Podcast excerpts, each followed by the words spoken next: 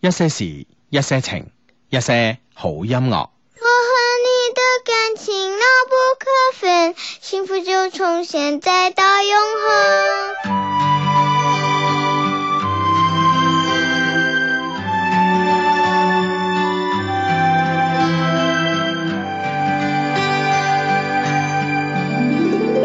我喜欢拥抱着洋娃娃，听见爸爸对着我说话。孩子，有一天你会长大，这句话你不要忘记它。爸爸说，别理会这世界变得惊人，唯一很确定的就是笑声。等到你长大后成熟结婚，我的叮咛要记得传承。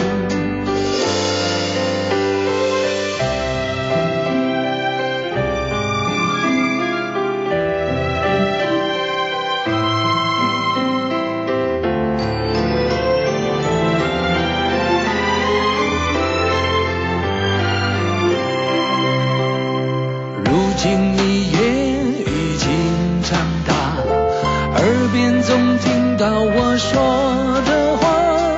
虽然我工作不常在家，这句话却不会改变它。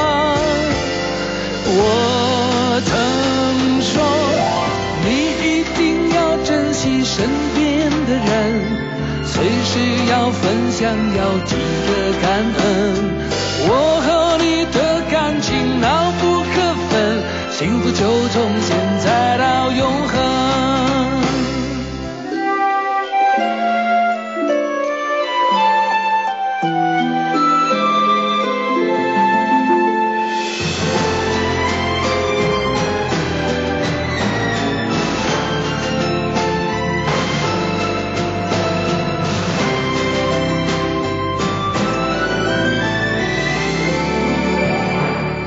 我会经常问我的爸爸，怎样的感情不会放假？他说我有一天会长大，这句话也不会有变化。爸爸说，你一定要珍惜身边的人，随时要分享，要记得感恩。我和你的感情牢不可分，幸福就从现在到永恒。别理会这世界变得惊人，唯一很确定的就是笑声。等到你长大后成熟结婚，我的叮咛要记得传承。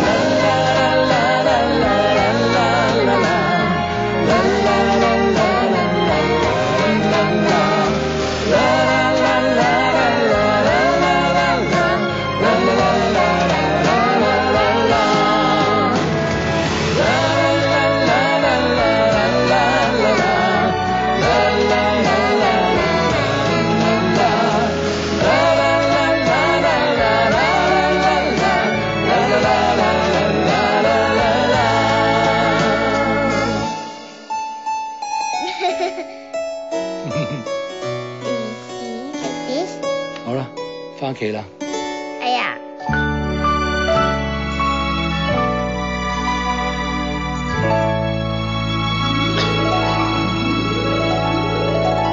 呢首歌咧就叫做《爸爸的話》咁啊，就喺今日呢個父親節咧，相當之應景嘅一首歌咁啊，送俾咧所有誒、呃天下嘅父親啦咁啊。咁啊，當然啦，如果咧有呢、個誒、呃、關注咧，我哋 Love Q 官方微信啊，微信啊嗯嘅話咧，咁啊今日咧都會收到一首歌嘅，同埋嗰首歌裏邊咧，我都有啲做啲貢獻㗎咁樣。你你做咗咩貢獻啊你？诶，咁啊呢樣嘢大家 咧就要聽翻我哋微信噶，係嘛我哋呃 Love Q 嘅官方微信咧就係一诶 Love Q 嘅官官方 微信，一些事一些情官方微信咧就係一些事一些情啊。嗯上微信咧誒誒搜一些事一些情咧就搜得到噶。另外咧就係、當然啦，誒、呃另外一個方法咧就係、搜 Love Q Love Q Love Q 三個 Love Q 啊，Love Q Love Q Love Q 咁啊，L V Q L V Q L V Q 咁咧同樣咧都係搜索到我哋一些事一些情呢個官方嘅微信嘅咁啊，聽下今日有啲特別嘢聽㗎。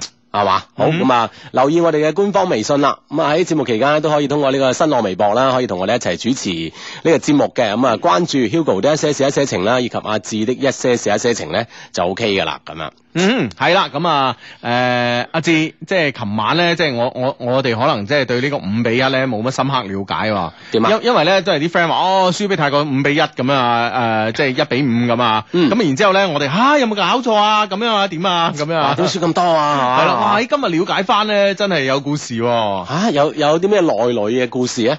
首先啊，嗱，即係诶、誒生日啦，呢、個生日禮物啊，真係攞命啊！哇！真 佢啊最中意睇波噶嘛。係啊，即係你呢份嘢咁大份噶 嘛？系啊，六十歲生日喎，你整份咁嘅禮物你，唉，真係真係唔得啊！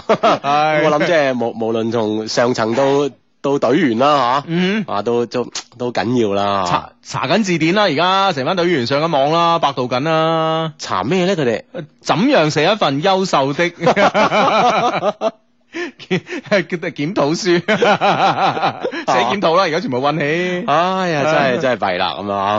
係啊咁啊對住一支誒泰國青年軍咁啊，嗯一懸殊嘅比分咁啊嗯，咁啊誒最最搞笑嘅就係賽後呢個誒即係教練見呢個咩 既見媒體媒體呢係啊， 泰國教練話佢相信 啊，中國肯定會稱霸亞洲啊，中國足球咁樣。啊哇！而家贏贏咗啊，戴高帽啊嘛，真係不得了，唉，真係， 即係俾人潤到咁，你話真係幾慘啊！你話 唉，有嗰日嘅，有嗰日嘅咁有 啊有啊 有啊，一定啊，我不過咧，我我我聽到一個另外一個比較搞笑嘅咧，係咁樣講嘅喎，點啊？係嘛？誒、之前咧咪上個禮拜打荷蘭隊嘅，啲、嗯，人就話啊嘛，嗱嗱，你睇下你睇下，你俾九啊萬歐羅，即係誒九啊萬歐元啦，嗯請荷蘭隊嚟踢波。嗱，人哋咪俾面咯，二比零係咪先？係咯你俾泰國你唔俾錢，人哋踢認真㗎啦嘛。 咁 你看你看，人家給你來真的 了。都俾錢嘅嘛， 可能俾唔到咁多啫，你看泰國人生泰國人民生氣了。上次係嘛？ 認真同你踢啊！系啊，你又唔俾錢咁嘛，你一同你踢唔真㗎喎，係咪唉先？真係 慘人荷蘭隊啊，收咗收咗九啊萬歐，啊算啦，係咪先？啊！即係睇錢份上啊，呢場 係啊都踢啦咁啊，係啦係啦，咁咪二比零就算啦，咁樣嗯係咪？你泰國人民你又睇唔起人哋唔俾錢係咪唉先？人哋知道啊嘛，荷蘭收幾多錢啊嘛，係咪？咁啊，咁我諗肯定知嘅，係啊，咁我肯定認真踢啦，係咪先？ 係嘛？生氣啊嘛，係咪先？唉，真係慘啊！ 不過我哋啲隊員又唔認真咧，咁講下弊啊！真係喂，所以嗱，而家而家有兩兩個兩個誒、呃、傳言啦嚇，咁啊、嗯第一個傳言咧就呃係、誒、隊員夾埋做卡馬橋，嗯哼，哦，即係特登啊嘅，同埋咧唔單止係隊員夾埋做，係包括足協嘅某啲人係暗示隊員夾埋做，哦，即係要揾個理由咧，嗯哼終止呢個合約啦。咁樣係，啊啦、同埋唔付呢個違約金，哦，得唔得㗎？唔知啊嗱呢呢呢個 即係傳當言然唔知睇佢份約上面，即係有啲細節位有冇寫到咁細啦？嗯嗬點樣先可以唔使俾違約金？ 輸俾亞足聯嘅誒球隊四球以上。 嗯 或者輸俾低於我哋排名幾多嘅咁樣啊？哦 咁樣啊系啊，咁样 你睇下嗱，即系所以咧，即系我越嚟越覺得咧，許家印真係一個枭雄嗯啊！即係萬達咧，真係同佢冇得比，我同你講，你啊，因為卡馬喬份量啦，萬達比嘅，啊，係咪嘛先咁樣樣？係啊。唉，你真話 係死唔死死唔死？大家都俾俾錢請教練 咧，呢壇嘢整壇咁嘅嘢真係，請到咁樣樣，哦唉，真係衰啊，真係衰。哎 啊成琴晚就成個合肥都嚇哈掀起晒啦嚇，喂但係又圍大巴又成咁樣係啊嚇，咯係咯，但係我唔明咧，啲人真係。即係所以咧，我我啲信咧係係係誒中國足協咧授意啲運動員一齊做佢嘅喎。點解咧？嗱，因為咧，我我我今日咧上網啊，或者睇其他嘅報紙啊，啲人咧就誒誒。啲合肥嘅球迷咧，已經啲 banner 咧、啲橫幅咧已經印印好晒咯喎，即係準備好晒嘅。準備好晒咯喎，就已經寫住誒誒誒卡馬喬合肥係你嘅告別賽咁樣咯係嘛咁啊，唔係當然，當然一路坊間都有傳聞就話嗱一路要佢下喎。課但係嘅。一路要佢下課，你諗下，合對於合肥嘅球迷嚟講，嗯嗱，首先咧，安徽誒、呃安徽咧，其實冇咩足球隊噶嘛，係咪先？誒即應係應該未中超冇啦，嗬，應該嚇。係啊係 啦。啊宗教嗰啲唔即係唔知啦。啦，係咪先？我哋都未聽過啦，係咪先嚇？首先係第一樣嘢，係咪先？嗯啊，咁啊，第首先誒、呃第二樣嘢咧，係冇人估得到係會輸俾泰國噶嘛，嗯，係咪先？啊哈咁如果係嗱調轉翻嚟嘅比分係誒誒中國隊係五比一係贏泰國隊，咁你話呢個 banner 會唔會打出嚟 咧？都會啊嘅。嗱都會就打唔係都會你打你打出嚟就好唔合時宜啦嘛，係咪啊先？即係啊好，即係好似同當時嘅氣氛嗯哼唔係太吻合係咁啊，係咁嘛？哇大勝喎，大家好歡喎！你會唔會打啲 banner 即係誒卡馬橋下方？喂，嗰啲 banner 唔係話求其揾張 A 四紙啦，大家大寫哇大家手寫寫手寫寫寫寫上喎，係一個紅幅喎，成條嘢好長嘅啊喎，哈，係咪先？啊所以我我越嚟越覺得呢個陰謀論呢一説咧，係真係好似企得住腳喎唔。係唔係，往往好多時候咧，陰謀論都係企得住 嘅，喺坊間。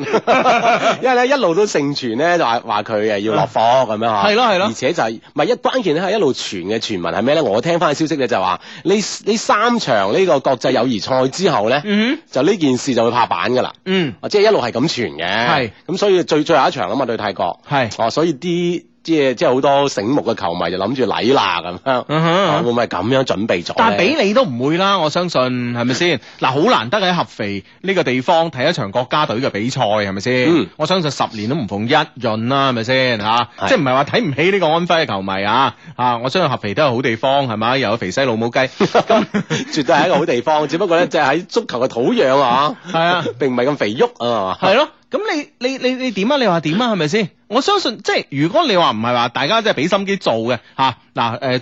即係我越嚟越越相信咧，係足協授意運動員，同埋咧合肥嘅舉辦多誒呢個呢呢呢個呢個協辦啦，呢個球場啊嗯啊嘅體位啊好咩都好啦嚇，咁咧係即係已經印好晒呢啲嘢，哦準備好晒呢啲道具推啊波助助籃。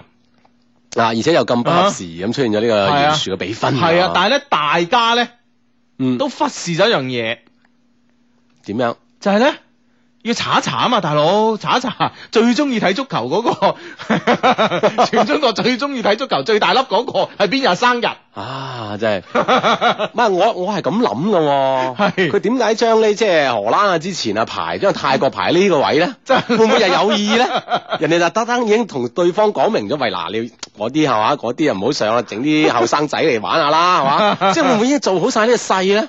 即係殊不知係嘛係咪先？係嘛？三場國際友誼賽咁排喺呢個泰國位係咁噶嘛？好難講啊，係咪先係嘛嗱？你咁啊咁安排 喎 即。係好多嘢真係估你唔到啊！真係唔知啦。係啊，包括咧，琴晚咧，其實聯合會杯咧，呢、個巴西球迷咧抵誒呢、個呢、個聯手抵觸呢個開幕式呢樣嘢都哦係咯係咯，啊係咯呢樣嘢都神奇啦，出邊打仗咁樣啊嚇，入入邊咧又抵俾噓噓 聲啦，啊真係。係啦，嗱，阿志嗱，我都話啦，如果讓三球你睇下，好彩你琴日唔制。我我冇話，我話巴西贏係嘛，即係唉嗱， 我我同你講，讓三球，讓幾球，讓三球， 你又唔制啦讓三，球好彩你唔打和制啫都係。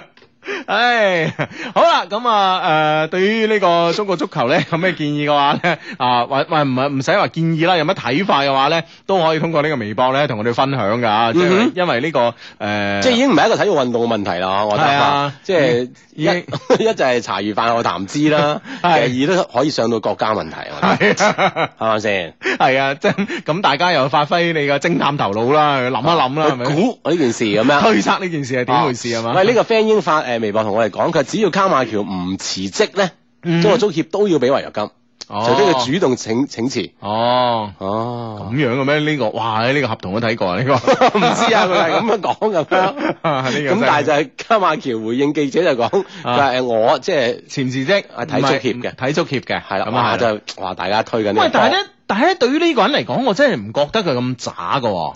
佢係咪梗係先啦，你世界著名教練嚟㗎嘛。係啊，我真係唔覺得咁渣。以前誒、呃特別咧，即係早排咧，誒、中國足誒、呃之前嘅呢個熱身賽咧打得唔好咧，跟住咧告魯夫咧，即係你嘅科魯伊夫啊，嗯哼啊喂。都喺诶诶西班牙報紙咧撰稿話，即係要俾啲時間佢咁樣喎。即係撐佢嘅。嗯係啊，你諗下告老夫喎。係啦，咁啊當啊然即係佢嘅資歷咧就唔使講啦，嗯世界級嘅教練啦嗬。嗯但係啱啱就撞應喺喺呢個即係呢個呢個時候撞咗一支咁樣嘅球隊，唉，喂，其實即係到入邊係有古仔嘅，嗯，啊我覺得入邊有古仔嘅。係啊，係啊，而且喺喺呢個誒非呢個世界盃啦，嚇即係即嗯哼係中國踢得唔到嗯哼啦，嚇誒點解仲要請一個咁有資歷嘅人嚟教咧咁嚇？王健林有錢 咯、哦，萬達老闆有錢啊。咁 啊咁，佢嗱，反正中國足協又唔使俾錢嘅，係咪先？所有嘢都萬達嚟孭，咁冇乜所謂嘅，請邊個都得㗎。嗯，係咪咁啊先要請個有 call 嘅嚇，係啊，如果俾我請個教練早添啊，係啊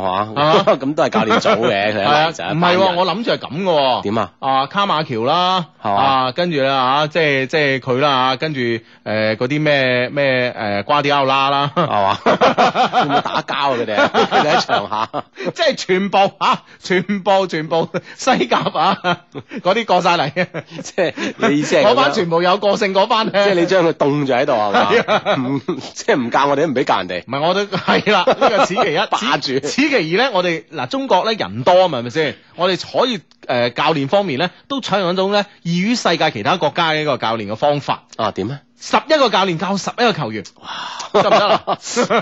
哇哇，得唔得啊？真係得唔掂得 啊！真係掂啊， 真係掂啊！係嘛會唔會會唔會上到場各有各踢啊？係嘛！ 專門有左邊路教練，右邊路教練。 得唔得啊？前腰教練， 後腰教練，哦啊門 噶嘛，後衞、中衞啊嘛，係啊，因為守門員可以有教練係嘛？係咯其他位唔可以有單獨嘅教練咧。哎係喎，係嘛？係咪先新嘅 改革會唔會即係令到中國足球可以上去啦？啊騰飛，我覺得簡直 係即係而家最興噶啦，叫一對一係啊，私教。哦係啊。哇！哇！呢樣嘢係咪 先？全部嗰啲而家啲補習社都係咁啦，全部係咪先係啦，本立社係一對一啊嘛玩。 都打一對一擺啊嘛，係咪先？ 係咪啊？啊！我我我覺得呢招得喎，真係係嘛係啊，哦係都可 可可以建議足協啊、體育總局啊等係等啊。嗯諗下啦，係咪先嚇？但係咧誒講開啦，我唔知係咪我呢個人嘅心態有問題咧，我真係遇到問題，我先檢討自己嚇。嗯我今日咧喺微， 檢討完都算啊，今日點啫？起碼都識檢討啊係 嘛。系咪你交罰款交俾邊個啊？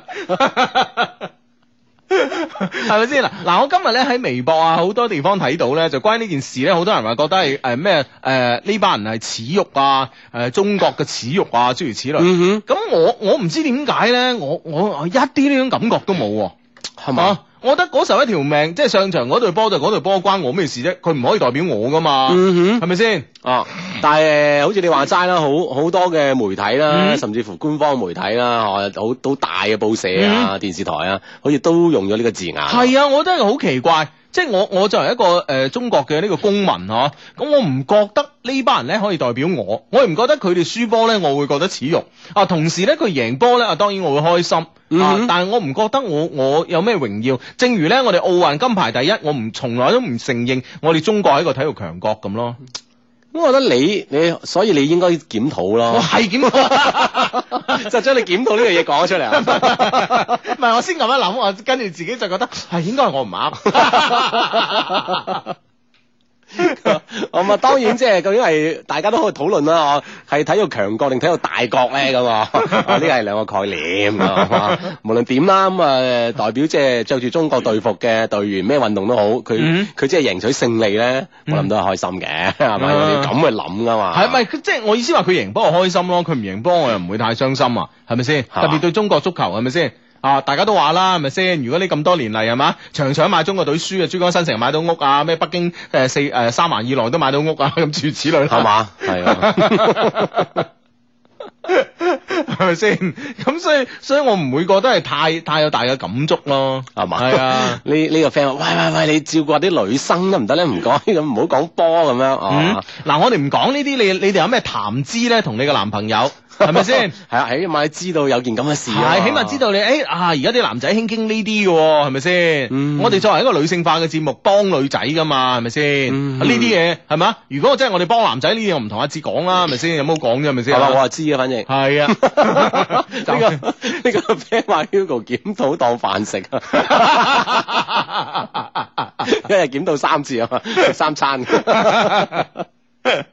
唉，好咁啊，講食飯呢個 friend 係有啲閉翳啦啊，呢、個 Bowie 啊，咁咧佢咧就話咧前兩日咧我生日啊，同一個個異性朋友咧去食飯咁啊，突然之間咧見到我百年不遇嘅誒誒前度啊 X 咧啊呢、個前度啊喺我身邊行過。哇！佢話咧，我哋已經分開咗一年幾啦。佢同個女朋友一齊嚟嘅。哇！當時我嚇咗一跳啊！我唔知道佢見唔見到我咧，我即刻咧就發短信揾朋友嚟求救，叫佢嚟接我。之後咧就耷低頭，用手用手咧擋住塊面，驚佢見到我。唉，天啊！做咩送咁大份生日禮物俾我啫？我唔要啊！我應該俾啲咩反應咧？求解讀心理咁啊！呢、個 Bowie 啊，喂，佢即係佢啊，佢種心理輕輕會有啲怪喎，嗬，即係好好驚見翻啊！嗱，我覺得我覺點得解咧？我覺得會唔會係誒、呃即係你你誒、呃你嗰日咧着得唔夠正咧，嗯即係誒執得唔夠正，着得唔夠靚咁咧？哦，令到即係輕輕有啲污衊嗬，即係呢啲咁又唔係一定污嘅，聽我節目嘅人唔會污嘅啊知即係即係認佢自己同自己比啊，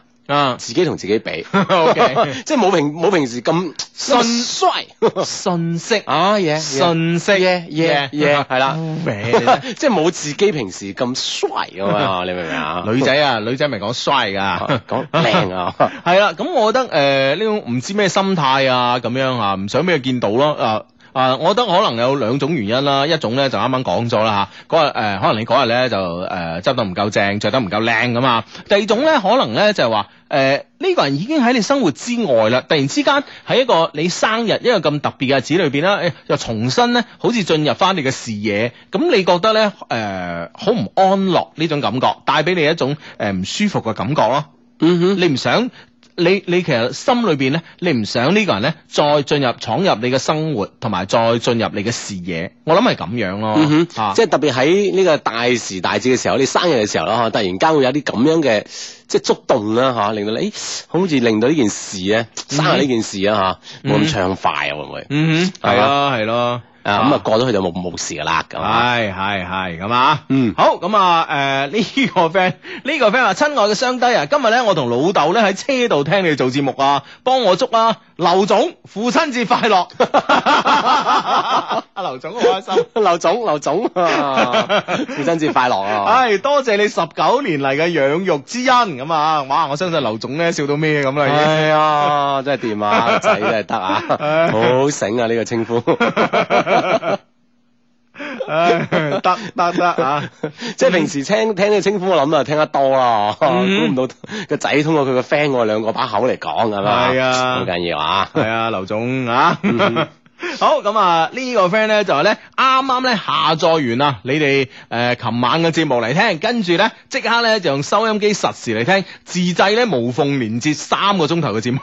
啊得得地係啊喎，即係計啱個鐘數喎要。係啊哦咁啊基本我哋九點半，佢八點鐘開始聽啊，係啊聽完咁再接住聽咁樣。無縫連接啊！ O K O K，啊咁啊呢度 friend 話，誒聽日要中考啦，咁啊係喎啊中考嘅 friend 聽日啊考試順利過關過關係嘛，嗯啊一定考到理想嘅高中咁。係啦吓，一定嘅，一定嘅，一定嘅啊！好咁啊，呢個 friend 咧就叫做零星的一些事一些情啊。佢話同一個男仔咧表白被拒絕啦，個男仔咧一直放唔低佢之前暗戀個女生，但係咧之後咧佢揾機會咧時不時咧都同我上下網傾下偈，又叫我出嚟食飯，咁佢咩意思啊？唔知道應該點做喎，求相低解答咁啊！咁啊，其實咧琴晚咧就有一個類似嘅呢個咁嘅問題㗎啦。咁我覺得誒、呃既然你又即係你又 OK 啊，你又你又中意佢咁啊，咁佢而家又約下你出嚟食飯，咪食咯，係咪係先？咯，即啊係創造呢個，佢都創造呢個見面機會啦。咁你點解唔可以用通過呢個機會嗯嗯咧，同佢溝通咧？係咪先？係啊，我覺得冇問題啦啊，譬如話你邊日想食咩菜咁，你就直接同佢講啦嚇唔得，我今日想食日本菜咁啊。 嗯啊啊，哎唔得，我係咪要食辣嘅咁啊？嗯等等啊係咯係咯啊通過呢啲食飯咧，可以多啲接觸 啊嘛。 係啊呢個 friend 叫陳偉康，佢話嗯聽咗一些事一些情咧，寫住思想匯報好有 feel 咁樣。 係我驚你 寫下寫下好似 Hugo 咁啊，寫寫份檢討你係弊啊嗱。 所以你思想匯報好緊要啊。 唉，係咁啊！呢個 friend 咧，呢個 friend 咧就呢個 friend 睇個合同喎，真係啊！呢個 friend 話 Hugo 真係㗎係啊！佢當時咧卡馬橋咧同萬誒卡簽卡馬橋時咧萬達俾錢有一。诶要求咧有一定嘅呢個外交咁啊。誒據聞有三個揀，卡咧就係最冇底氣一個，但係咧誒有贊助規定咧嘅時間啊，於是咧就草草簽約，所以咧就有好多唔平等嘅條約喺度，有誒、有高人工啊啦，同埋冇成績嘅要求，所以咧卡馬喬根本上係賴死唔走咁啊，嗯哼，嗯，即係睇住份糧啦，係嘛？係啊，哦，唔使做一年有三千幾萬幾好啊，係嘛咁？你就嘛咁你都係當時個簽嗰份約嘅問題啦，係咯你又唔可以怪卡馬橋嘅，人係啊 哋人哋話我有合約精神，係，係咪先 係㗎，係㗎，係㗎。 真係弊啦呢次啊！好咁啊！呢、個呢、個 friend 咧，呢、個 friend 咧就話咧，誒、誒，佢、有冇搞錯啊？你哋即係今日父親節，你講中國足球咁，咁琴日件事啊嘛，係咪先？咁啊傾下咯，係咪先？係咯啊係咯，呢個 friend 話呢個 friend 叫 Blue。A X 噶嘛，佢相低幫下手。上年父親節咧，我留評論叫阿淑瑩咧做我女朋友，點知你哋叫佢做一晚咁多，佢唔夠啊！難得今日又係父親節啦，唔該你快啲幫我續個期，呢次要一年啊嗱咁樣， 要一年咋？阿淑瑩聽見會嬲你啦，啊你真係 完全唔識講 嘢，真唔係識。講嘢啊係，如果俾個期限係一萬年啊嘛，係咪先？啊星期都有教啦，係咪你，先？係啊 睇星期啲戲啊，大家羅教授。唉，真係啊！系啦，無論點啦吓，你同阿叔贏啊嘛，嗯，嗯正啊，系咁啊，咁啊呢個 friend 咧，哇呢、個 friend 同老豆嘅稱呼真係都好 特別話、追風少年的一些事一些情啊，佢話今晚咧打電話俾老豆啊，祝佢父親節快樂。點知老豆話咧，琴晚各足輸波，唔好心機過節啦。咁唔過啦唔過啦咁啊， 係啊，唉，佢話小超你要加油啊，仲有啊，唔好再喺車站俾錢陌生人啊，咁樣 小超。 阿小超，小超啖氣仲未落啊，琴晚到到 而家，好大啖氣啊真係。唉，好好好咁啊， 啊呢啊！呢個 friend 叫話志仔啊，我好快就要成為呢個海漂哥啦，嗯不過仲未有女朋友啊，點算？咁你準備漂去邊啊？咁啊嗯去到嗰度再識人係嘛，馬上落地生根都得噶嘛。係啊，啊，漂去邊識到邊吓？啊嗯。喂，佢話呢個 friend 咧就話，哎誒唔單止你哋節目喎，連而家咧 CCTV 五啊，仲誒都專門咧辟咗個臨時節目出嚟咧，講緊琴日嗰場波喎。係嘛？嗱，你真係咩大趨勢嚟咁嘛？啊我哋啲係咪系先咯啊？係我咯哋係啲啊咯，我哋同呢啲係嘛 啊大媒體係係嘛啊，都係我哋同同嗱，步伐一為致我哋同為大媒體，嗯所以步伐一致。啊，啱咁樣啊，我哋珠江台總監聽到開心，唉，即係係我唔單止啊，而係廣東電台領導聽到又開心，開心，係啦係係啦嘛，啊我哋啲聽眾聽見都開心開啊，，心 大媒體。 係啊，同為大媒體啱講，嗯哼 呢個 friend 話，呢個 friend 叫小北的故事。佢雖然我老豆咧就不多靠譜，但係都要祝佢父親節快樂㗎啦。 係咪俾錢冇咁爽咧？你覺得唔係唔係好靠譜啊？啊，你真係〜 唉哎好咁嗯啊！呢個 friend 話咧喺松山湖呢個鳥不拉屎、窮山惡水、窮鄉僻壤、蛋盡糧絕、山窮水盡嘅地方。點會啊？ 收音機咧，其他電台都收得到，就係收唔到九七四。所有網絡直播咧，全部卡到咩咁， 真係慘啊！唉，真係嗱，所以俗語有云咧，就生仔好聽啊，生女好命。嗱，我讀呢個微博出嚟啊吓。嗯 Hugo 芝芝，我女朋友阿青，我好愛你啊！麻煩 Hugo 咧用性感嘅聲音咧叫聲佢啊！啊，佢聽緊嘅，拜託阿青咁啊！同時咧，祝天下嘅阿爸生日快 樂。哼， 即係前邊啊嘛，鋪墊咗咁多感情啊，系啊，最尾咁一句大個啊！ 系呢個 friend 咧同女朋友都講女朋友啊，但問題咧就好火滾。點？啊！至今日我女朋友同其他男仔單獨去呢個長隆水上樂園玩咁樣，佢、嗯哼之前同我提過啊，我話帶埋我去，佢話唔帶，話我同佢啲 friend 咧冇共同嘅話題，哦我而家好火啊！但係佢之前又話過我咩大男人主義喎、嗯唉，我諗一個正常嘅男仔見到自己女朋友單獨同男仔去水上樂園玩，我可以唔火咩咁樣？嗱我我下一步應該點算？佢話嗱，我覺得你下一步應該係誒認真分析啊呢件事。嗯第一，即係話誒，佢係同一個男仔咧，定係同幾一班係嘛一班男仔。係啊，甚至乎呢一班男女，你要搞清楚呢個數目上嘅事啊。嗯如果咧佢同一個男仔去咧，咁我覺得你火滾有理由。如果咧啊，就應該起火 啦。係啊，如果佢一個女仔咧同一班男仔去咧，咁我覺得咧呢樣嘢咧就有 QK 咁啊。嗯但係咧，如果係一班男女一齊去咧，啊，咁我覺呢得件事係呢件正常啊呢。件事係正常啦，係啊嘛咁啊，啊？嗯即係話正常咧由佢啦，嗬。先講 QK 嗰單啦，我覺得 我都 比較一個女仔同一班男仔去，哇！呢樣嘢好好緊 要，即係你覺得有冇 QK 啊？係 我咪覺先 得？真係好有 QK。係啊， 呢樣嘢喺想像範、想想像力範圍之外啊。之外啊，之外啊，完全之 外。係啦，咁啊，咁啊，當然啦，咁我覺得你誒呢個第一步啦，做呢個分析。第二步咧，我覺得你要你要諗嘅事咧，就係話你火滾好，你同佢分手。咁如果咧人哋咧真係誒誒人哋咧出邊咧，即係比如話已經已經有人叫緊呢個長腳啦，已經係有啲鬆動啦。嗯譬如話佢係同一個男仔去嘅，係咁你呢邊咧一發火一啊鬧佢，關係一僵，自然咧將女朋友咧就往對方身上推咯喎。嗯哼，係咪即係先女仔有大條道理，係啊道理啦，嗬，係啊分硬啦，係嘛，係啊係啊你咁樣我哋肯定分硬噶啦，係啊，我哋邊係有將來啫， 係啊，你咁唔信任我，係係啦咪先？係一嘢咧，其實咧你又幫咗幫咗對方嘅忙。幫咗對手嘅忙啊，係啊，真係慘啊咁咁樣所以你要認真考慮呢個問題啊。嗯哼啊，當然啦，如果你你你覺得咧，你因為你同你女朋友相處有一段嘅時間啊嘛，我哋完全唔知咩事啊嘛，係咪先？當然啦，如果據你以往經驗啊各方面咧，你一發火，女朋友咧，即係我唔啱啊，我唔可以啊，我都唔敢 啦，誒、即刻 發啦，原諒我啦，咁你就即刻發，有幾大發幾大， 發大嚟火啊，係啊。燒行佢係啊呢呢把火咁啊。係啊，知唔知啊啊？認真研究下，即係你同佢嘅狀態啊啦，同埋你女朋友而家嘅狀態嗯係點樣樣啊？嚇？係啊係，嗯當然都要睇自己嘅諗法嘅，即係實在太火就諗住分手，哈即係或者你諗住哎呀唔得，我要挽留佢，咁即係出發點唔同咧，都有唔同嘅辦法嘅。係係係吓，呢個 friend 嘅微博名咧，唔知有冇讀錯啦，叫 Snit Snizzle 啊係嘛啊，Hugo 啊，預祝我咧明年過父親節啦，幫我勸下我老婆啊，我老婆叫 Lola，啊佢而家聽緊噶，阿 Lola，咁你咪幫下佢咯，嗯係係咯，咪先係你先幫到佢嘅啫。係啊，如果揾其他人幫你，咪仲唔着數， 啊即係話，即係你呢件事係話，你啊係你最幫到佢啊。係啊咁你梗係要幫下佢啦。你幫佢係名正言順啊嘛，係咪先？係啊係嘛，你唔幫佢係咪先？係係啊，冇即係到處有其他諗法，係嘛啊？要咁樣樣啊！ 呢個 friend 叫我係 Sky 咁啊，佢話我女朋友要同我分手咁樣，佢喺英國，我喺中國，過幾個月咧佢又翻嚟噶啦。嗯分手理由咧，佢話唔係因為異地戀嗯喎哼，佢又話咧已經將呢個分手理由講到好清楚喎，但我聽咗好多次仲係冇聽 明，咁點算咧咁啊樣？嗱，通常咧，我細路仔嗰陣咧，我讀書咧，即係俾班主任叫去訓話啊，各方面啊啊，哈係啦，咁佢誒，咁跟住咧就我放學翻屋企，嗯咁啊，誒，咁啊，阿媽問，喂，點解咁夜先翻啊？咁嗯，啊。啊，即係留咗堂啊，係啊，咁我係啊，我留咗堂啊，咁班主任又揾我傾偈噶嘛，嗯咁佢話你誒，呃咁、我阿媽問通常咩事啊，嗯咁、我通常我覺得誒、呃我都唔知咩 事啊。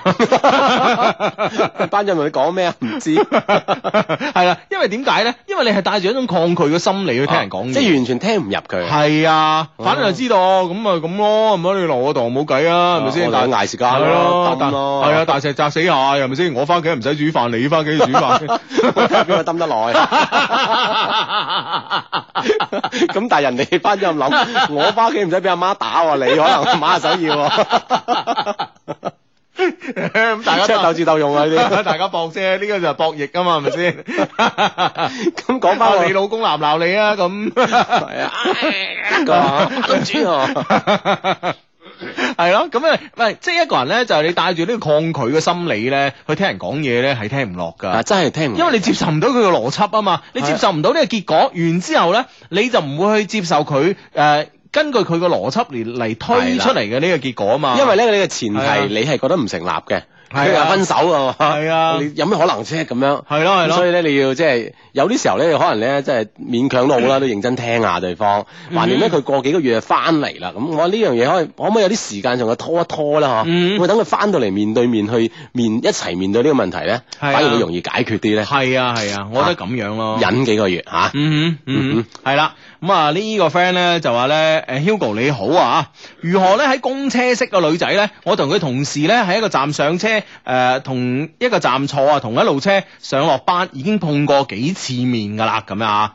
哇呢、個問題十年前有講過喎、嗯啊哼，啊，即係你可以伏下佢啊 嘛，係咪先即係橫橫掂你大家都係咁啱節奏啊，嗱，如果咧你你真係咧已經有曾經有幾次你係咁嘅，同佢係誒完全咧啊路途路途上咧搭呢班車係一樣嘅話咧，咁、嗯我覺得首先咧你要可能你要從聽朝開啊始啦嚇，咁、你就提早啲真係仆佢。啊啊！只要見佢冇嚟咧，你就唔上車。咁咁啊，當然啦，前提係你唔遲到嘅嘢，你唔遲到啦。係 係啦，咁啊，你試下搏佢幾次，日日咁樣見到佢，然然之後咧見佢咧開始咧，我哋都講過啦，眼神交流啊嘛，嗯係眼神交流唔係叫你眼眼金咁流晒口水望人哋，啊你好靚 啊，唔係咁樣啊嘛，係咪即係先？你會有要有微笑，有係有微笑，唔一定要有語言嘅係啊對啦答，輕嚇。輕點一點頭，若有若無地點一點頭，然之後咧眼神傳過去一個微笑，嗯日日咁樣啊吓，咁你嗱一個禮拜你唔好同佢講嘢，忍住。嗯哼我相信啊，下個禮拜一開始。即係今個禮拜嗱，對落呢個禮拜你你就係每日就係做呢啲嘢，係然之後下個禮拜開始，我相信下禮拜一佢已經好渴望咧，你開聲同佢講嘢。孖手佢會主動開口講添。係啊，哦因為咧，通過呢一個一一個禮拜嘅印象咧，嗯其實喺佢心目當中咧，覺得你應該係一個比較熟嘅人啦，嗯成日見啊嘛，係咪嗯嗯先？嗯哦，相對熟絡啦，就冇咁陌生啦。係嚇嚇啊咁繼續留交下往了這個深刻印象。哎 呀，咁啊咯，係啦，咁啊，哇！呢、個 friend 有啲慘喎，阿 Fiona 蝦條喎啊佢 Hugo 啊，今晚父親節啦，本來咧諗住同細佬一齊咧去買衫俾老豆噶，點解唔上我哋官網買咧？吓、嗯係啦啊上我哋官方網站三個 W dot loveq dot cn 啊，係咯，咁買衫咪幾好啦，係咪先？嗯嗱，而家咧佢咁樣買衫俾老豆咧，後邊又遇到一啲唔係太歡樂嘅故事點啊點啊點啊點啊嗱咁樣噶，本來咧諗住咧同細路一齊去買衫俾老豆嘅，點知阿爸誒點、知阿爸咧即刻 call 啊，話翻屋企食飯，跟住又冇買到咯，跟住咧就唔知喺邊咧，連銀包都唔見咗，唉好 down 啊！雖然咧唔係多錢啊嘛，但係咧我係我出嚟實習第一個父親節嘅禮物錢嚟㗎，求安慰阿 Fiona 嚇、啊以後冇啦，以後咧上官網買幾好咧，係咪啊？係啊，啲錢銀又安全嗬，係係啦，啊，咁自動喺一扣費啊嘛，係啦，又有人送上門係咪先？係啊，唉又唔幾好耽誤你同爹哋食飯，係咯。幾好。有百利而無一害啊！係啦，官網三個 W dot L O V E Q dot C N 咁啊，我哋誒呢個夏季咧好多新產品啊喺上邊出現咗啦，你可以留意。 你估我哋咁樣講，阿 Fiona 會唔 會會唔會唔開心定係更加唔開心啊 都唔會嘅，佢諗住即係揾到一個好嘅辦法啊嘛。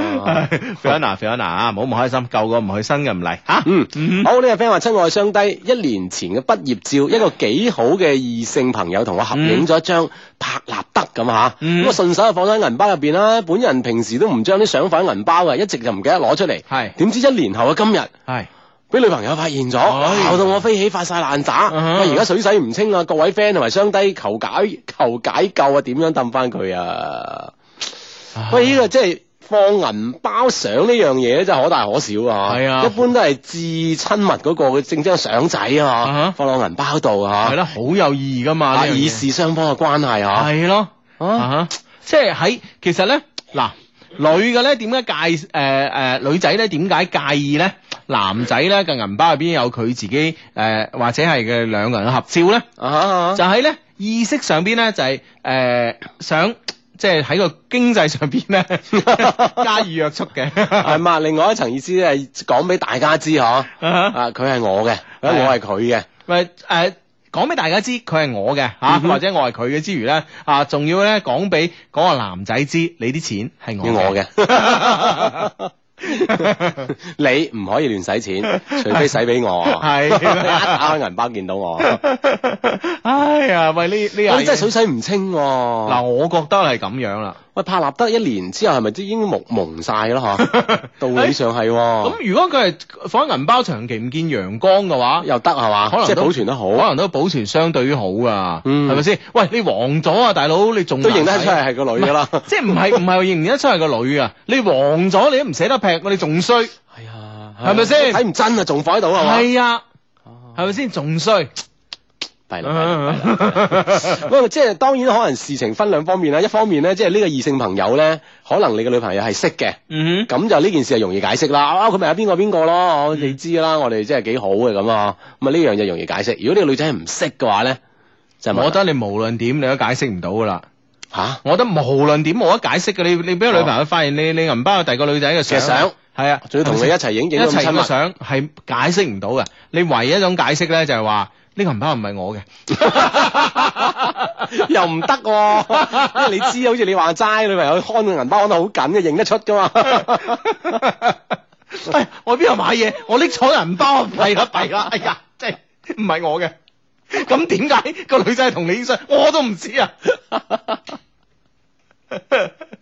冇得解釋噶嘛，解釋唔通噶嘛，係咪先？咪唯有講話真係唔記得咯，因為咧佢喺我生命中咧已經無足輕重啦，所以咧原來佢喺呢度咧我都完全係冇係係真係唔覺意咯係啦，啊唔咁啊為意佢喺先度將呢個即係呢個真實嘅前前提咧講俾佢知，然嗯後後邊咧你啊係細神劈完啦，你係如何重要，係啊他是如何的不重要嚇，係啦係啦咁樣樣咁係咯，啊我我覺得一定係咁樣啦吓，而家唯有係到一個講真話嘅時候，一定你明唔明要一定要嚇。啊哈啊哈啊哈嗯，係咯咁啊，咁啊呢個 friend 咧就話聽日咧 NBA 總決賽關鍵一戰喎，Hugo 你又可以贏餐飯啊，我就撐馬刺啊，希望咧妖都可以比力啦吓，睇下咧邊隊攞賽點先咁啊，喂之前咧玩梅花間竹喎，係啦，咁啊啊呢呢一一人贏一場場，一一人人贏一一場，場咁啊而咁家樣二平啊，係啊啊，咁啊，聽日咧就係嗯哼睇下邊個先攞到第三場啦。 啊哈阿志俾你解先，我都話熱火噶嘛，你係熱火啊揀咗啦，熱火啊啊？係嘛，正中你意係嘛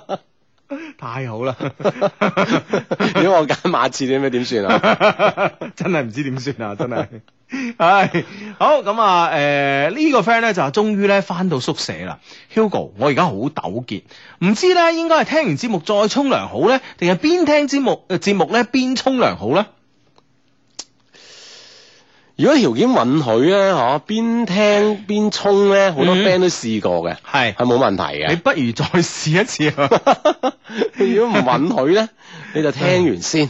係 啊，啊，如果實在急於沖涼咧，啊哈，可以聽日或者稍晏啲時間咧，係上官網 down 翻都得，都得，係咪先？我哋我哋啲節目好 free 嘅，好 free 啊嚇，好時效 free 性 並不強。呢個 friend 話相低，頭先 CCTV 五公佈咗個投票數據咁啊嘛，係點因為琴日嗰場比賽唔正常嘅佔百分之六十七點三，正常嘅就百分之二十五點四，唔知道嘅佔百分之七點三 咁樣。跟住話風一轉，仲有。自己點樣同一個女仔表白咧？使唔 使使唔使搞氣氛咧？咁樣，喂 friend 啊嗱，求讀出，求指教咁啊嚇咁你如果真係呢個叫 GTV 加油係嘛嗯。啊嚇咁我覺得咧，誒、表白咧當然需要一個非常之好嘅氣氛啦。係啦但係咧，首先嘅條件咧就係、我哋講過好多次啦，就係、到底咧你對呢個表白嘅把握性有幾高？你冇話你冇話六成啦、七成啦咁樣啊。係啦嗱你有百分之一百二十嘅把握咧，你先好表呢個白。哦，即係唔好奢望呢個表白係令到你一擊即中。其係啊實咧，你係之前做咗好多嘅鋪墊，係呢個只不過係講俾大家知嘅啫。係啊其實結果已在大兩個人嘅心中㗎啦。係啊，呢、個時候你先好表白，呢、個此其一啦。此其二咧，氣氛嘅營造當然緊要啦，係咪先？啊，當然咧，通過呢一段時間了解，你係知道佢中意啲乜嘢嘅，係咯係咪嗯先？啊！佢中意人多熱鬧，想喺眾人面前見證你哋嘅戀愛咧，咁你就發動你班 friend、你班死黨啊。如果想兩個人靜英英啲、浪漫啲，嗯咁你就點點點 㗎。係啦，佢中意喺機鋪嘅，咁你係喺機鋪，咁係咪先？係哦啊嘛？佢中意喺銀行， 你就撳機啊！提款機前，我發誓啊！即係呢啲嘢係咪即係視乎你嘅女朋友係嘛？係嚇啊佢嘅愛好同埋喜好係咪先？嗯要咁啊嚟嚇。係冇錯啦，知唔知啊？嗯吓，嗯，唉，呢個 friend 啊，喂，又繼續嚟喎，我係啱啱話咧，女朋友同人去水上樂園玩嗰個啊，我同佢一齊咧，誒，半年啦，佢嘅 friend 咧，我而家一個都唔識，我話介紹你啲 friend 俾我識下，佢總係咧拒絕我啊，每次咧都係我自己主動揾佢啊，佢都唔會誒揾、我㗎啊，平時出街咧，我連佢嘅手咧都唔俾我誒、都唔俾我拖啊，啊咁誒、更加唔好話攬下去啦。翻佢屋企嗰邊咧，誒、都係瞞住佢屋企人翻去，誒、去 friend 嗰度過夜咧，而且晚晚出去蒲啊，誒、而且咧啊，都係瞞住屋企人翻去，而且咧翻，即係哦，就算個女仔咧翻屋企都瞞住屋企人，冇話自己誒、即係唔講自己翻咗嚟嗯啊，而去 friend 嗰度過夜，而且晚晚出去蒲宵夜咁啊，哦咁、我覺得如果你覺得呢個女仔咧係呃對於咁樣嘅女仔嚟講咧，係可以吸引誒誒唔係可以勾引起你嘅好奇心、求知欲，覺得佢充滿神秘感嘅，嗯哼我覺得你係繼續你就放馬去了解佢啊。係啦。如果俾我咧就唔制㗎啦， 啊哈！即係聽你講咁咁多嘅即啊係事情啦嚇，係即係好似都冇冇一樣係靠譜 喎 係啦。如果俾我咧就唔制啦，嗱你自己諗啦。啊！既然有有啲 friend 就有啲好執着嘅心理啦嚇，既然嗯已經開始，我一定要了解清楚㗎嘛，嗯嗯嗯咁你就放膽去了解佢，嗯，啊係咯可。以去得盡啲啊嘛。係啦，係啦，係啦吓。好，咁啊呢個 friend 咧，誒佢咧就話。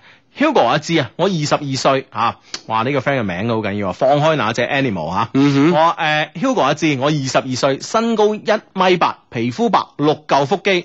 打籃球全班第一，乒乓球全系第一，三年攞一等獎學金，孝敬父母，熱心幫人，但係到而家仲未拍拖，點解就係冇男生中意我呢？哇，唉放開佢係男生定女生？ 黐啊，米八有六嚿腹肌咁樣啊，喂，女生唔係喺度嚿腹肌嘅咩你？即係可以哇啊你咁，咁樣嘅、即係你？相對嘅比例會少嘛，嗱啱唔我啱先嗱？嗱一日咁高大係 咪先係啊，啊？靚啊！當然啦，當然身身材肯定 O K 啦，係咯係咯係即係如果係一個咯，女又中生，啊又中意運動啦，讀書又好啦，或係咪者先？今日年年攞咁係樣，啊，孝敬父母，熱心助人啦，係咪先？嗯我覺得咧，好一似你身 優點。難得一身好本領， 係啦係啦 情關始終闖不過。講嘅就係佢啊， 原來當年羅文就係唱你， 係啦，咁咪嗱講笑講笑啊，以上全部講笑。嗱，我我想講嘅係咁樣，你咁優秀，一定要有一個更優秀嘅男仔嚟誒遇見你噶嘛，你明唔明白啊？所以呢個時候啊，優秀嘅男仔同你一樣啊，優秀嘅女仔一樣，都係鳳毛麟角。嗯你明唔明白？所以呢樣嘢，诶、機會成呃 诶、機會咧，可能會比其他比較平庸啲嘅女生咧會少啲，咁但係你都冇急。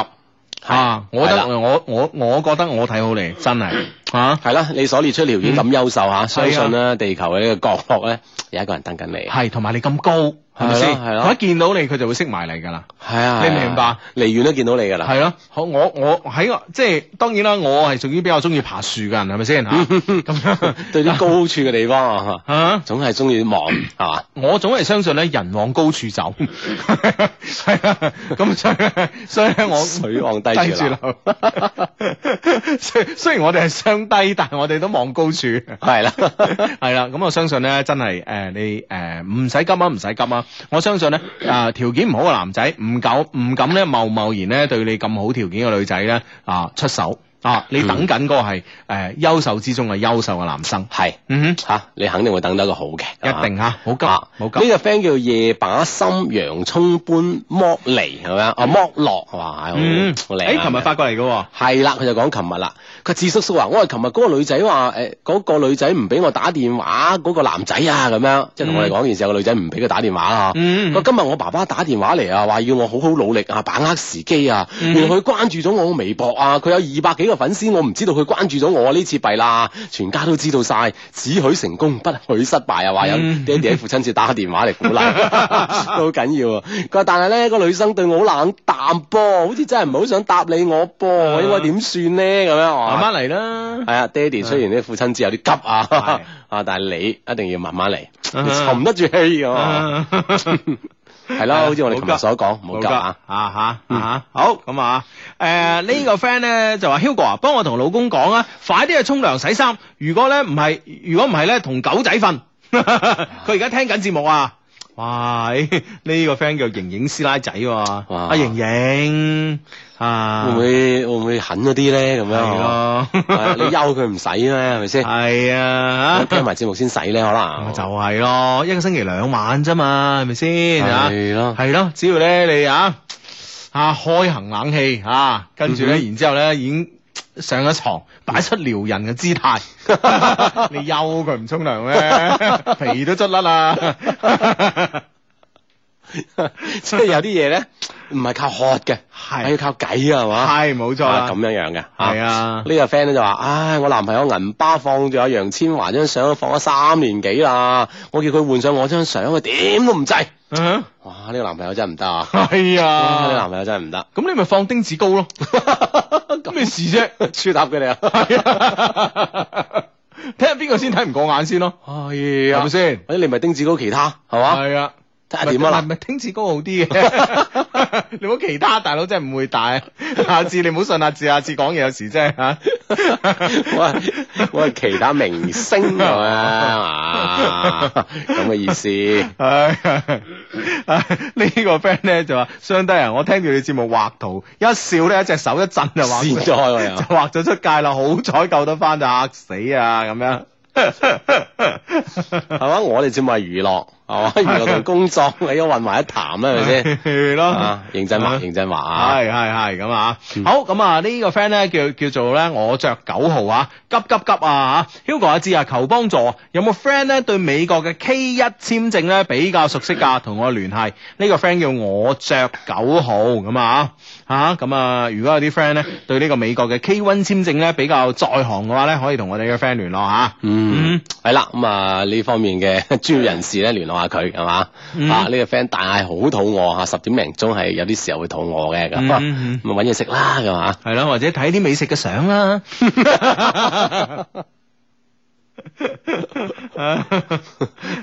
O K，好呢、個 friend 話智叔，誒、智叔咁啊，求讀出我第一次發評論，聽咗呢個節目已經五年啦。我想同喺哇默默認識嘅麗珍講係，你好衰啊！難得今日休假，你都唔過嚟陪我，哦、憎死你啊！哇，呢呢、個 friend 叫啊 Ken 小明係嘛？嗯，嗯，係啦，會唔會聽完呢幾句話之後，佢會過嚟陪你咧？咁啊，唉，唔知啦，係。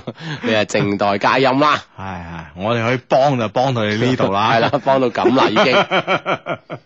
系好咁啊！呢個 friend 咧，呢個 friend 咧，哇！喺呢個 friend 嘅微博名咧叫思我回來了地球啊，Hugo，我攞咗咧佛山高明十大創業青年榜樣喎，點啊？求鼓勵啊！咁啊哇，好嘢，嗯好嘢，好嘢，根本就係你唔需要你鼓勵你啊，你鼓勵住我哋啦，係嘛？係咯係咯係咯哇，嗯創業榜樣啊，嗯，犀哇利犀利犀利啊啊，向你前學途習無限啊，啊，向你學習，向你學習啊！犀利犀利，嗯，榜樣力量係無窮的咁啊，OK 咁啊，誒、呢、個 friend 咧就係我男朋友嘅銀包一直咧都有擺擺住咧 LQ 嘅銀包附帶嘅卡片，力撐 LQ 咁啊、嗯哼 l q 係咩你知唔知啊？ ，Love Q，啊，成梗係啦，啊自己嘢嚟噶嘛，我 哋啊啊，L O V E Q 係咪啊？嗯。力撐係嘛？係係實掂啦，你個男朋友啊，係啦，咁啊呢個 friend 咧就係我以前咧銀包咧放碧咸張相啊，嗯。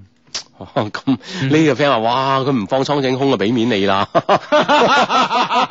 佢話我朋友嘅書包啊、銀包啊、床底啊，都係蒼老師嘅 圖片。床底啊， 點解咁？床底嗰啲誒呃即可係能着衫少啲 啊，啊銀包嗰啲怕自己有着啦，係咪咪先先？啊？書包嗰啲咧，啊，書包啊，因為屬於一種半開放嘅一個、哦一個空間，所以佢又蒼所以我老師啊，着得半開放啊，我覺得係水 着，係嘛？即係係嘛？唉好緊 要啊！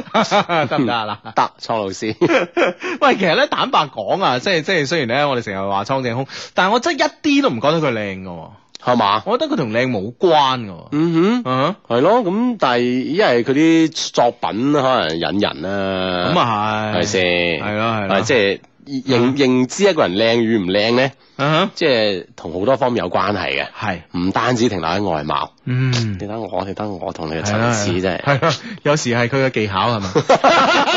阿志，你睇下你同我，你睇我嘅層次，係嘛？認識一個人靚唔靚，唔停留喺表面。唉，你個人真係，唉，真係話你。 啊，睇嚟你都重口味技術流喎， 花樣多多啊， 知。花樣年華。啊喂，呢、個 friend 犀利喎！佢話今日父親節，我同爹哋一直飲住小酒，一邊聽住節目。你咩唔好笑啊你啊！你繼續啊，你繼續啊，我笑下啫嘛。佢聽住爹哋講佢之前嘅係，情路，哇！哇，係，會唔會即係幾情路漫漫 啊？仲有我小時候那些事那些情啊！哇！微暗嘅燈光照在爸爸越嚟越多嘅白髮上咧，突然間覺得有啲講唔出嘅心酸，嗯哼氣氛變得有啲奇怪。嗯哼爸爸舉起酒杯講一句：friend 嚟噶嘛，乾杯咁樣。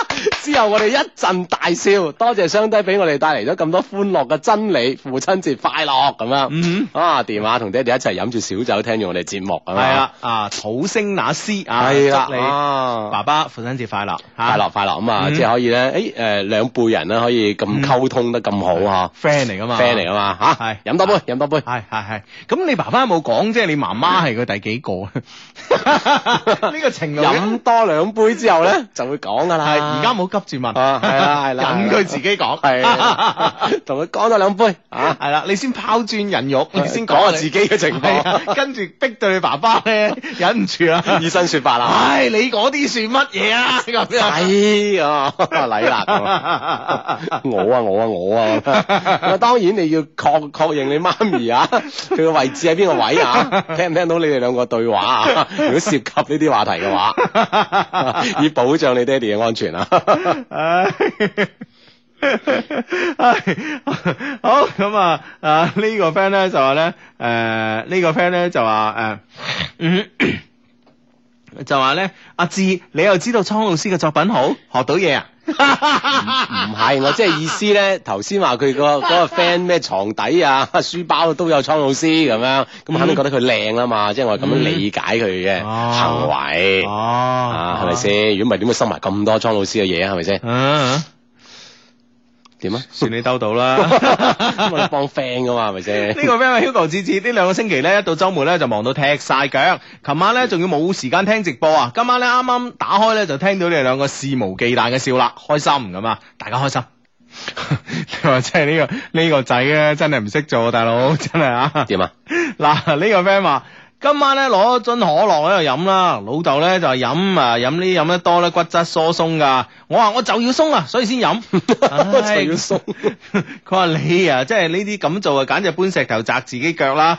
啊，我話我又唔想活到一百歲。佢無語地搖了搖頭，你睇呢啲仔呢啲仔啊，生仔啊，你話係咪先？係啊嗱都話咗啦，係咪啊？生仔好聽，生女好命 噶啦。 係整杯俾老豆嘆你都父啊啊嘛，親節，你搞壇咁嘅嘢出嚟，係咪先？應下節都要啊，係咪係先啊，你你你今晚唔飲支可樂，你會點啊？係咪先？唉，真係 唔明啊，唔明啊。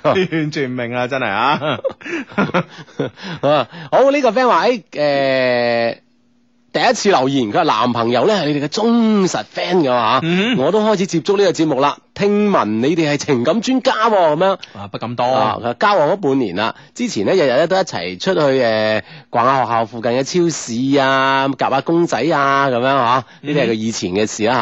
而家覺得咧多咗咧就覺得好厭倦啦。嗯雖然而家每日咧即係都會出去行下咁，但係咧更多嘅時間咧都係翻宿舍啦、打機啊，真係好矛盾啊！明明想埋一，明明想喺埋一齊嘅，又唔又唔想阻礙佢打機，我應該點算好咧？咁樣。咁你覺得如果嗱，首先咧，即係話嗱，首先咧，小弟不才，都誒、呃都有個沉迷打機嘅呢個歲月啊，但係咧時間好短啊，咁樣嗯咁邊個誒將你掹翻出嚟啊？冇啊，自己突然間有一日，誒、有冇玩咗呢啲嘢 咁？係嘛？嗯 就打打唔過 關啊！打極都過唔到，唉一路之下 買，又冇錢啊， 又冇錢去買買裝備啊。係啊，系咯咁。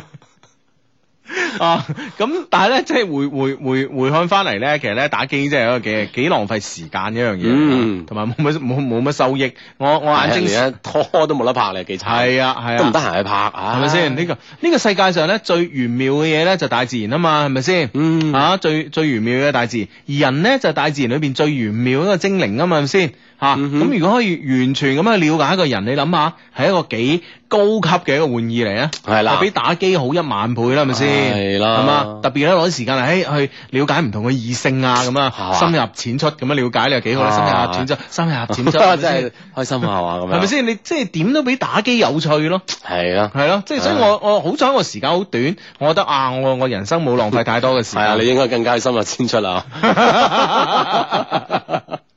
所以毅然咁唱就跳咗出嚟 啦，係嘛唱部機人戒咗啦。係啊啦，唔沉迷遊戲啦咁啊啊！哇，男朋友係咁樣樣會唔會？喂，會唔會咧？我想同你討論下，會唔會個個男仔都係有過呢個階段嘅？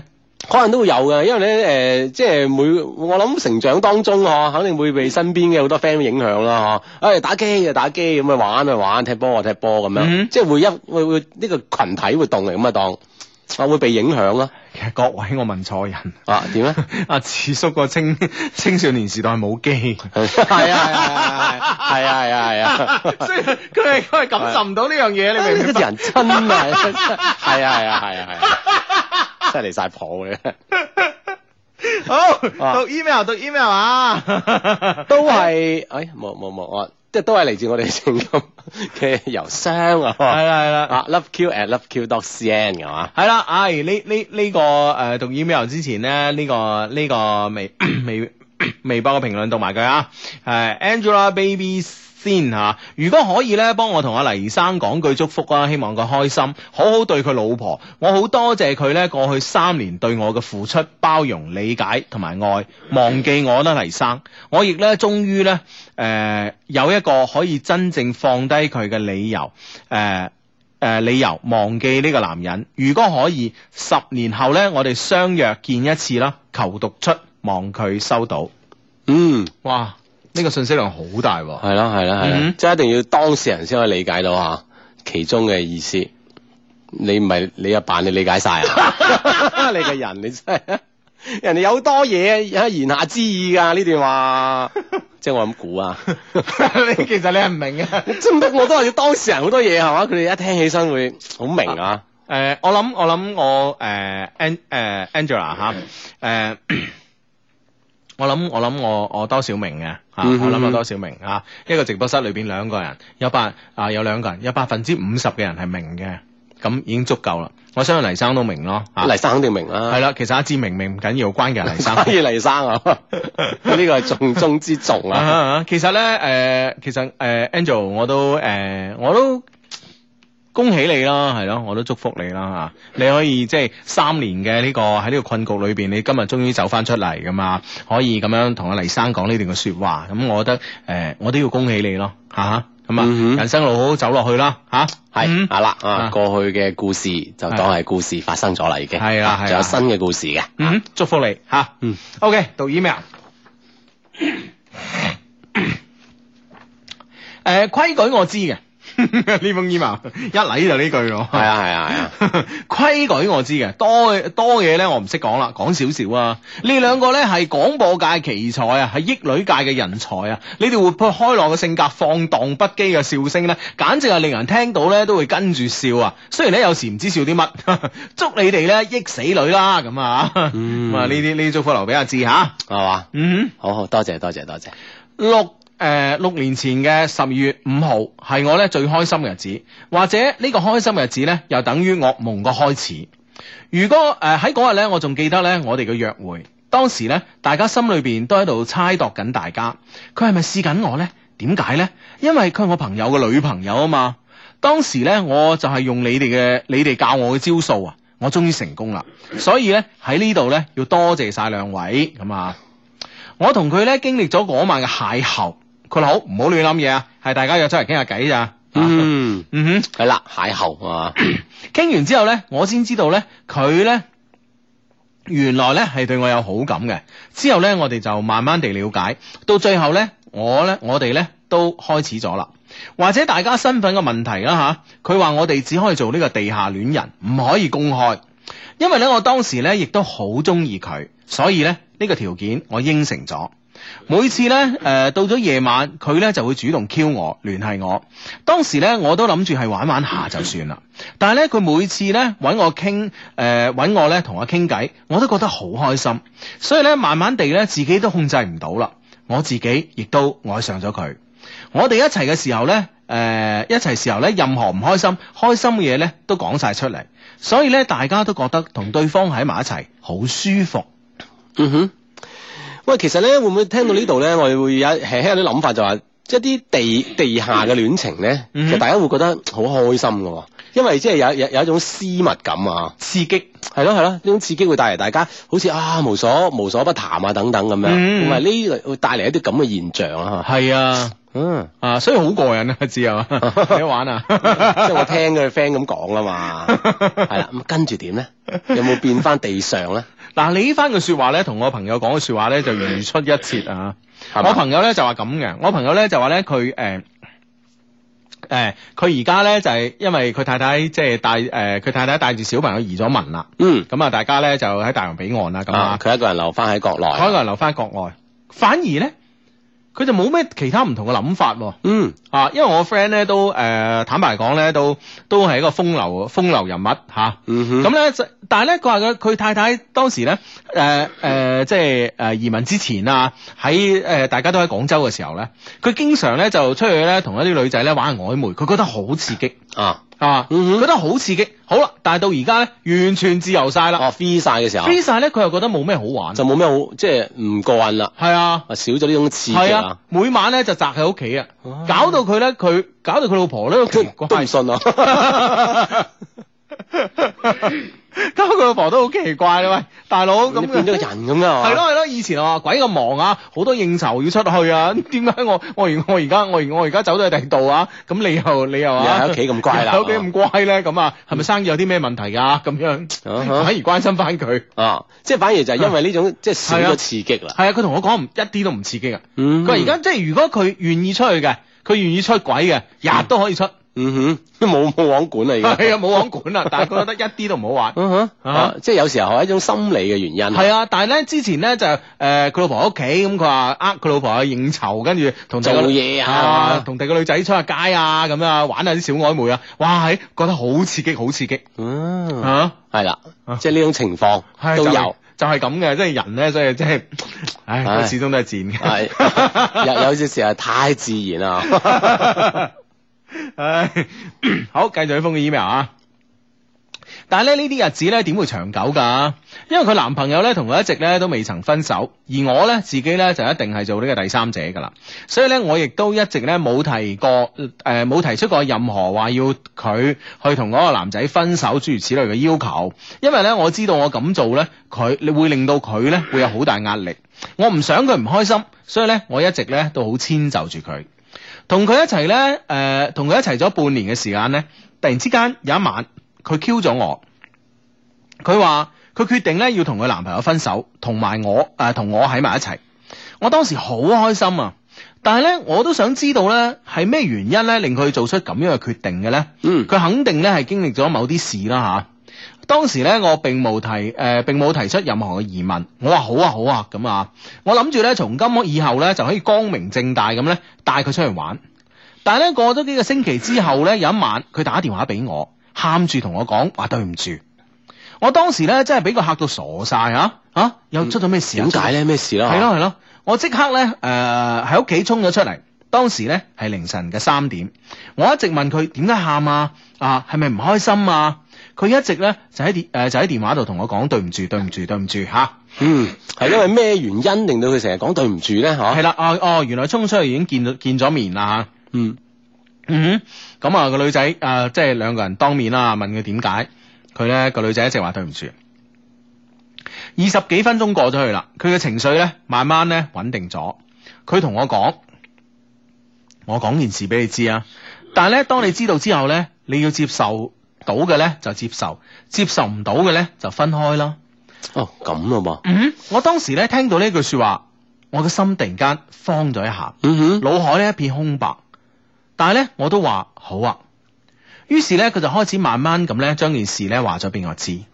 原來咧，原來咧，佢今日咧同咗佢之前嘅男朋友，即係之前嘅男朋友啦吓，嗯上咗床。當時我聽到之後咧，心裏邊咧好痛好痛，我好想即刻鬧佢，但係咧我知道咧自己當初都係以第三者嘅身份開始噶嘛，所以咧好似我冇呢種權力去鬧啊。啊哈哈嗯哼，咁樣咯即係因為當時佢係做第三者，咁今時今日反轉嚟，反轉頭啦，嗰、個女仔嘅前度男友咧係第三者啊嘛，嗯哼係咪先？喎，啊，即係設身處地一諗咁，好似當時自己嘅狀態係咁樣樣嗯嗬，係咯，當時呢個職位我都做過噶嘛，係咪係 先？嘛？過來人 啊，係啦，咁的確咧，即係你你同埋個女仔嘅情緒咁咧，你點鬧得出口啊？係咪先？係嗯。係，所以咧我就誒、呃所以咧我就問咗佢之後咧，誒、呃我就問咗佢，咁之後你決定點做啊？佢又話唔知，好亂啊，覺得好對我唔住。喺呢一刻，我終於咧體驗到咧戴綠帽嘅感受係點樣嘅。但係咧，我並冇咧發任何嘅脾氣，我仲安慰佢，我話傻妹算啦，唔發生都發生咗咯，唔通我仲要鬧你咩？你肯同我講，就證明咧你唔想呃我，我點會嬲你啊？就係咁，我一直安慰佢啊啊！哦，佢唔係見面啊，sorry 啊，仲係仲係傾緊電話吓。當我同佢收咗線之後咧，我嘅眼咧慢慢開始模糊啦。我慢慢地咧行翻屋企，喺床度咧一直咧諗緊诶佢講嘅嘢，只覺得咧佢只係一時糊塗。於是咧我就原諒咗佢。本來咧以為呢啲事咧只會發生一次，就唔會再發生。但係咧事實咧同諗法咧係唔一致嘅。唔好嘅事情咧又再發生啦。於是咧，我亦又一次咁樣去安慰佢。你哋係咪覺得我好冇用啊？嗯哼啊， 喂，呢件事我覺得係咁樣，你即係啊安慰到人哋啦。其實真係安慰唔到自己嘅喎，嗯係咪先？我嗯哼諗我可以安慰你嘅女朋 友啦，點點啊點啊都發生咗啦，但你真係安慰唔到自己嘅喎。喂，同埋咧，我我我覺得呢個 moment 係用安慰呢兩個字咧，會唔會係用詞錯誤呢？阿字嗯哼，啊係咪先？我係你女朋友，我同咗我前度嘅男朋友上床係，啊，跟住我喊翻嚟同你講話對唔對唔住對唔住你對唔住安慰我。嗯安慰。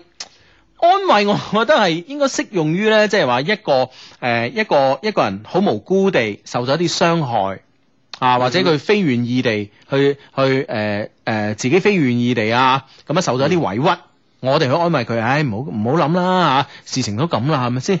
咁大佬咁關鍵佢女朋友啊，佢呢個現任嘅女朋友同佢前度嘅男朋友誒呢、個升華嘅事情，嗯哼，唔會係強迫嘅係咪？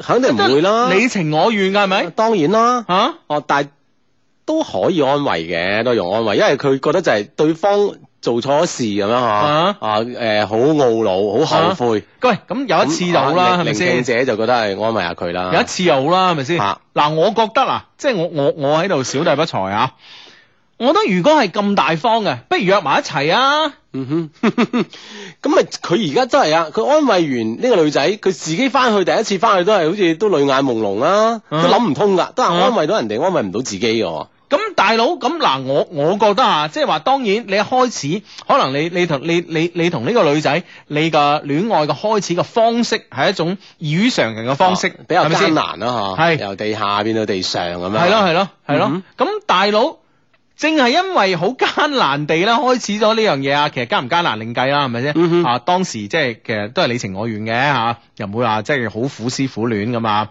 啊，先冇講話呢樣嘢艱唔艱難，而係我大佬我企喺呢個位上邊，嗯，我就唔同講法啦嘛，係咪嗯，先？當然啦，係咪先？哦如果真係可以咁豁達嘅，不如約埋一齊咯，係咪先？哦係嘛？嗰啲叫咩啊？你你你你哋叫咩？三 P 係嘛？ 呵 你哋叫呀？ 你個人真係我我我我簡單就係三個人一齊 啊，free person。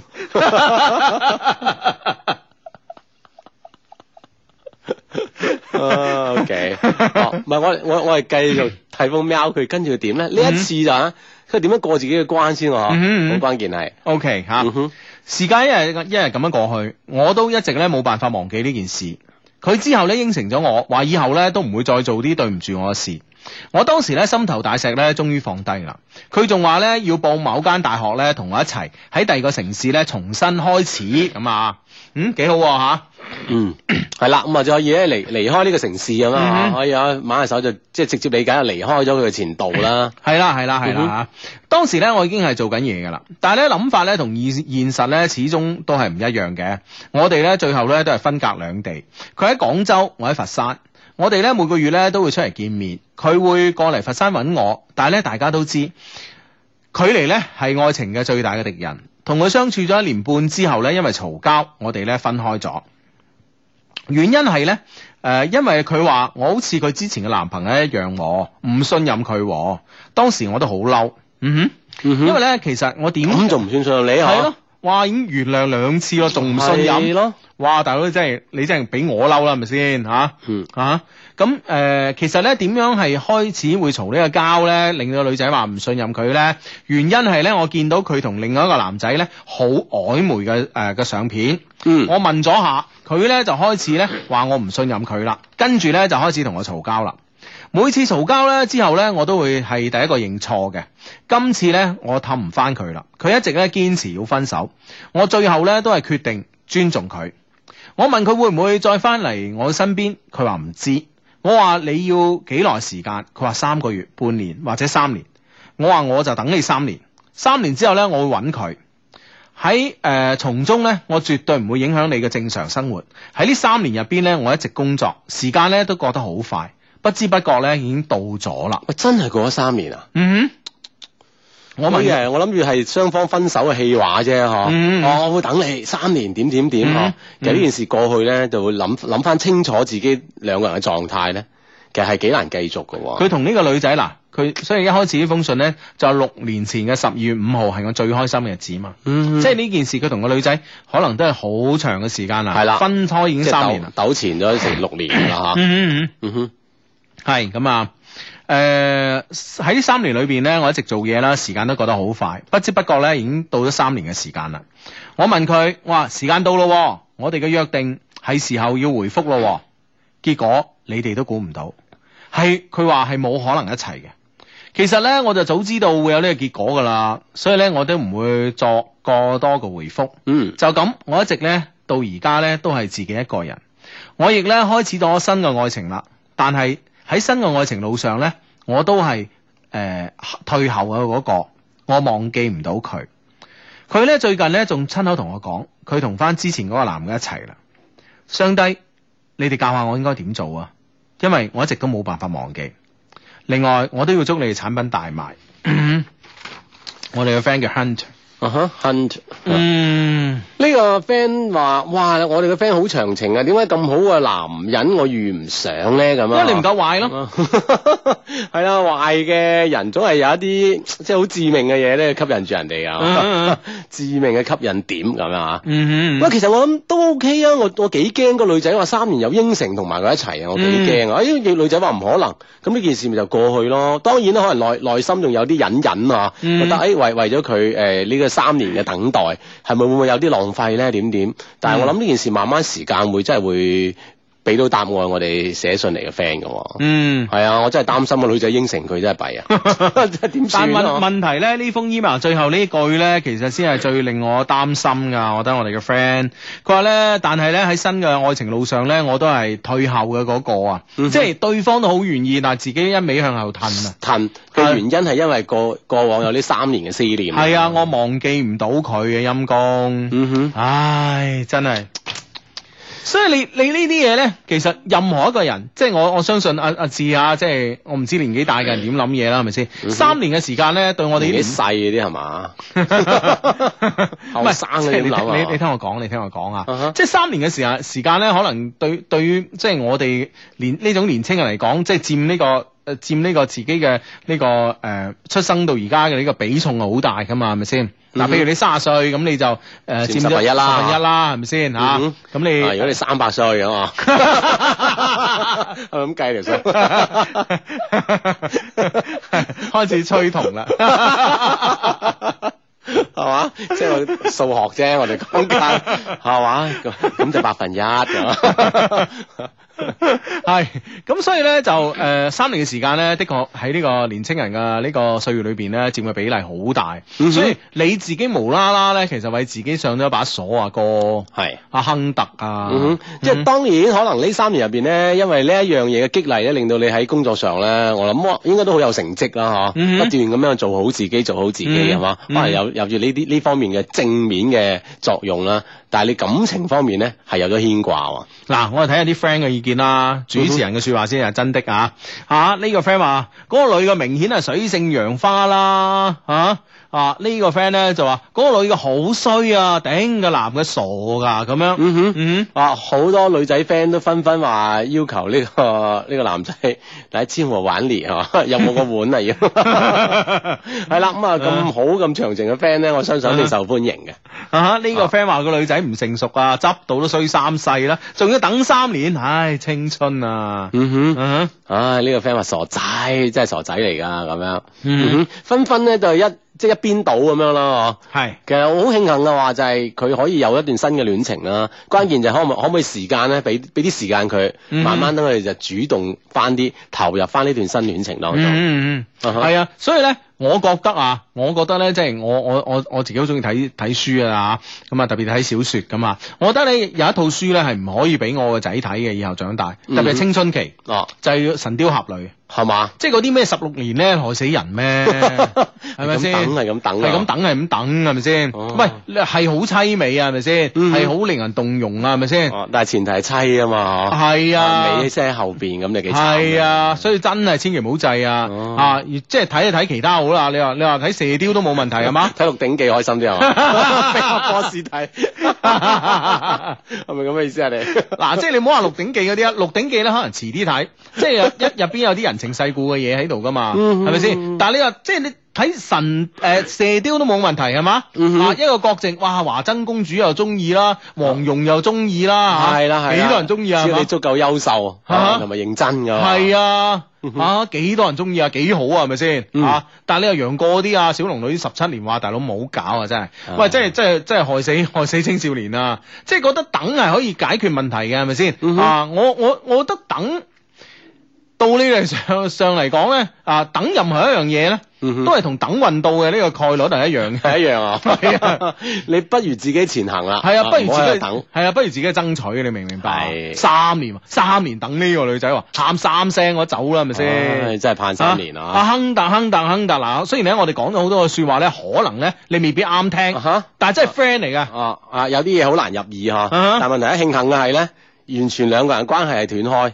嗯開，一定要堅持係咪得？過兩日佢又話掛住你，你又同佢好翻就弊啦嚇。嗯呢樣嘢要有自己嘅堅持係嘛？係啊係啊，呢、個 friend 話，我認為愛情不能夠一味遷就對方，該硬下心腸咧就要鼓足勇氣啊！風喵嘅男主角咧到而家都走唔出呢個陰影啊！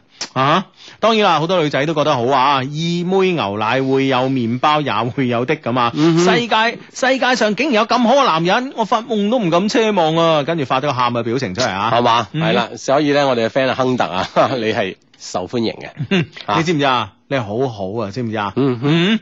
啊！唉呀，呢、個 friend 話有咗第一次，仲有第二次，第三次還會遠 嗎？呢個 friend 話你放過自己啦啊嚇，有時自己內心唔好同自己喺度較勁啊，係啊要放過自己啊。呢個 friend 話浪費咗自己三年嘅美好年華，哥係咯。啊，嗯嗱、反正時間啊過都過咗去啦嚇，而家再話翻你呢三年係如何如何地蹉跎，咁可能誒、呃都於事無補。但係咧，嗯哼亨特嗱，作為作為大家 friend 係咪先神交已久啊？嗯，未來啊啊嘅時間你就唔應該再浪費啦。係知唔知啊？未來唔可以浪費時間嚇、係有好嘅女仔中意你，大膽去接受係咪先？嗯係啦，展開新戀情。係啊，咁樣嘅極品你都見過啦，係咪先？嗯好嘅，咪仲更加應該好咯，係咪先？對對係對嘛嗯啊？亨特啊，我哋都會等你好消息啊，希望你可以走出嚟啦。嗯哼嗯嗯哼，好希啊，望唔係呢呢個 friend 話，唉，想揾個男朋友咁難啊，咁樣啊，嗯 呢邊咧就喺度即係躊躇緊啊，亨特啦，跟住呢啲我哋嘅女 friend 咧，紛紛都表示，哇，正啊咁樣。 呢係啊啊呢個女仔啦，就話咧影衰晒我哋啲女仔啊咁樣 啊啊呢個 friend 話：，哇，聽完節目，我終於將個思想匯報寫完啦！哇， 真係寫得完啦！哇，你真係強哇！OK OK，檢查下，檢查下，一定要。係呢個 friend 咧就話咧唔好讀名啊，保持驚喜啊！我聽日咧準備向心愛嘅人表白，求讀出壯膽，嗯我知點樣壯佢膽？啊，實得啊你係咪先？哇咁行噶，咁點啊？啊咁即係關鍵，其實呢瞬呢瞬間就已經係需要勇氣嘅 啫嘛。我諗所有嘅鋪排已經做好晒㗎啦，係啊，真係只需要勇氣啊！哦只需要勇氣㗎啦。啊哈，咁啊勇勇敢地講出嚟咯，講出嚟其實大家都舒服，係咪先嗯？啊，或者嗱，其實其實兩種情況啫嘛，同你分析嗱，第一種咧就係個女仔咧就已經好等緊你講啊，啦，好渴望啊，等住啦。係啊，好期盼你。你等啊，心裏邊咧今晚瞓覺前都喺度諗啦，係嘛？嗯唉，呢、個嗱，呢、個呢、個傻仔點解仲唔同我表白咧啊，？估唔到唉你聽日就嚟啦。係啊，真係急死人啦！咁啊，一種係咁嘅情況啊嘛，係咪先？嗯係咁另一個情況咧，就係都等你表白咧，然然之後即刻拒絕你，係咪先？嗯哼唉，佢又唔講明喎，咁我拒絕佢咧，又唔知從我開口喎。係啦咁萬一咧，佢呃誒啊人哋誒。根本對我冇乜意啊。係咯，如果我真係同佢講，哎呀，我哋冇乜機會㗎，咁人哋根本冇呢個意思，我自己咪好收家咁樣嗯，哼嗯哼係咪先？啊啊，無非兩種情況啫嘛，係咪先？嗯。咁我而家算係俾勇氣佢哋 打擊佢啊！都係俾勇氣嘅。係關啊鍵所有嘢我哋都希望都係得個知字啊嘛，係你要知道係係嘛，呢個好緊要啊。係啦，係啦，係啦，即係啊！你付出感情，你都希望知道對方有冇呢個回應翻俾你啊嘛，所以咧大膽地講出嚟啦，嗯愛就要大膽講出口噶嘛。